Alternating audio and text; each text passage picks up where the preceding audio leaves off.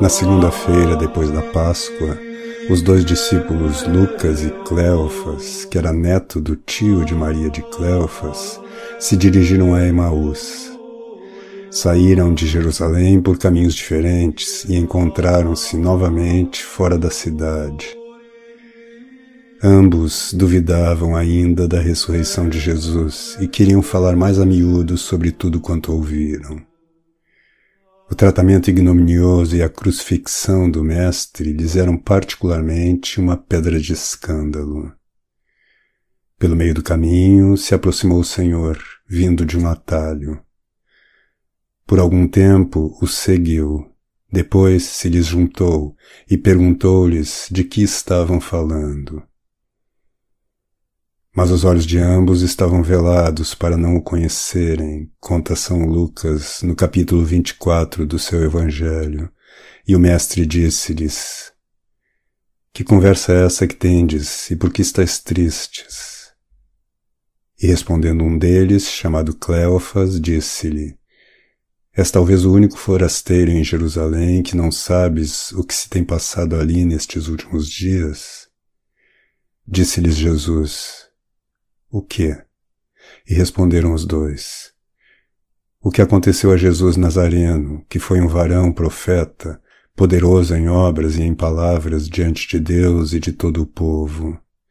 E como os sumos sacerdotes e os nossos magistrados o fizeram condenar à morte e o crucificaram.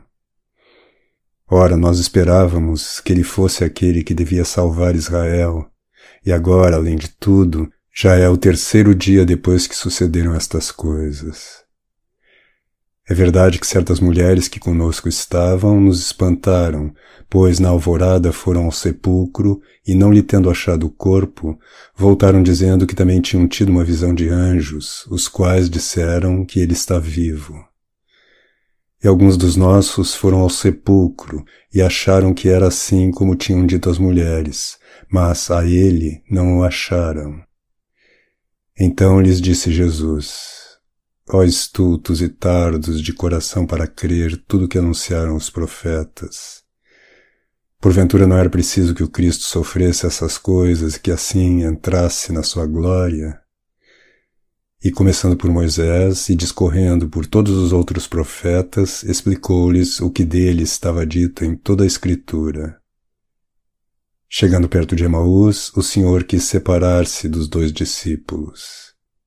Eles, porém, obrigaram-no a entrar numa casa que estava situada na segunda fileira das casas de Emaús. Não havia mulheres na casa, que me parecia ser uma casa aberta para celebração de festas, pois se via que fora nela celebrada uma festa. Ainda havia restos de ornamentação. O aposento era quadrangular e limpo a mesa estava posta e os assentos dispostos do mesmo modo que no banquete do dia da Páscoa. Um homem trouxe um favo de mel num vaso trançado, semelhante a um cestinho, um bolo grande quadrado e um pequeno pão ázimo, delgado e transparente, que foi colocado diante do Senhor como hóspede. O homem que trouxe o bolo parecia bem intencionado, Vestia algo de semelhante a um avental e parecia ser cozinheiro ou dispenseiro. Tinha cabelos pretos. Durante o ato solene não estava presente.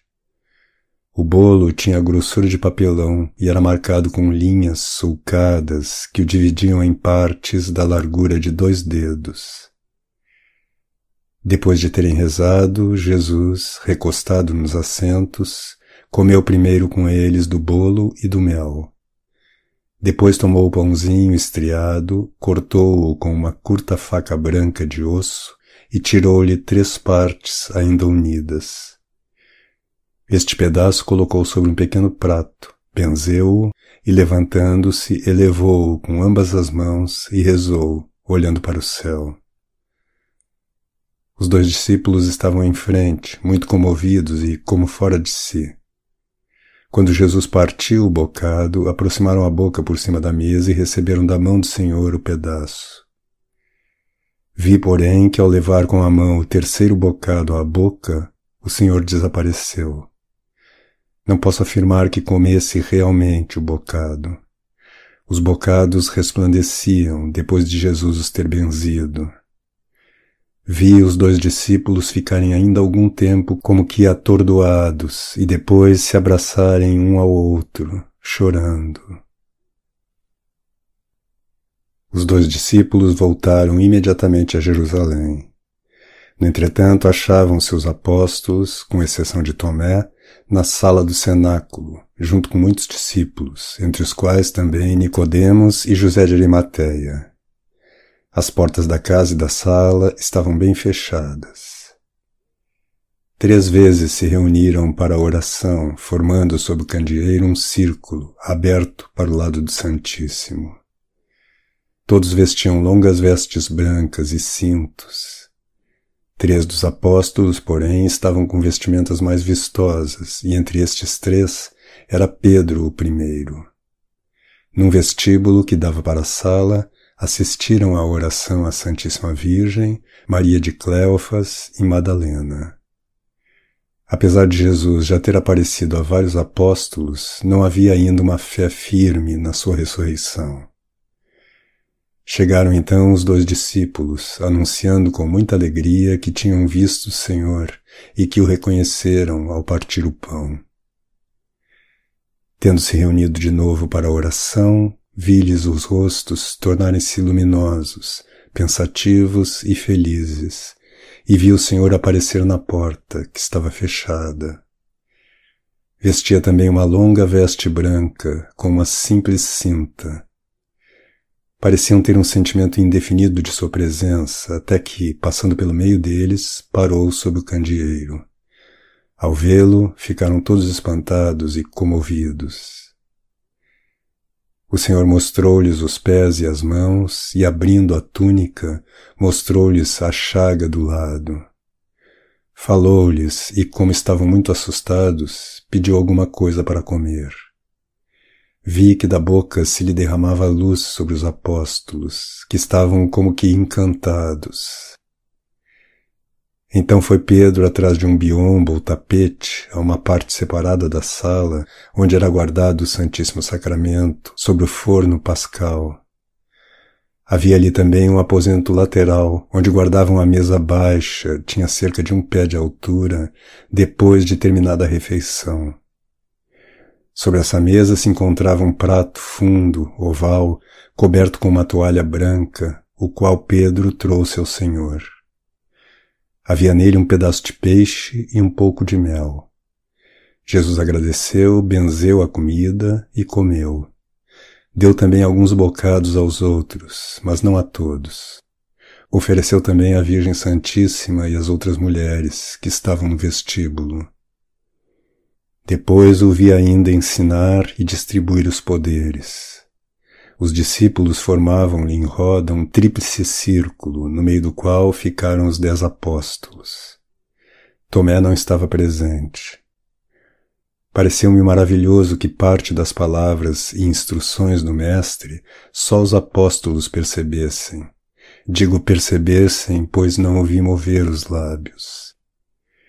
Estava resplandecente, Irradiava-se luz das mãos, dos pés, do lado e da cabeça sobre os apóstolos, como se soprasse sobre eles, e essa luz os penetrava. Perceberam que podiam perdoar os pecados, que deviam batizar e curar os enfermos, impor as mãos e que podiam beber veneno sem que lhes fizesse mal. Jesus explicou-lhes vários trechos da Escritura Sagrada que se lhe referem e ao Santíssimo Sacramento e mandou fazer uma adoração ao Santíssimo Sacramento depois do culto do sábado. Falou também dos ossos e das relíquias dos antepassados e do respectivo culto para lhes alcançar a intercessão. Também Abraão tinha em seu poder os ossos de Adão e colocava-os no altar quando oferecia sacrifícios. Além disso, falou Jesus também do mistério da Arca da Aliança, e que esse mistério seria, daí em diante, o seu corpo e sangue, que lhes tinha dado para sempre nesse sacramento. Discorreu também sobre a Sagrada Paixão e ainda algumas coisas maravilhosas de Davi, as quais os discípulos ainda não sabiam. Depois lhes mandou que fossem à região de Sicar, para aí dar testemunho da ressurreição.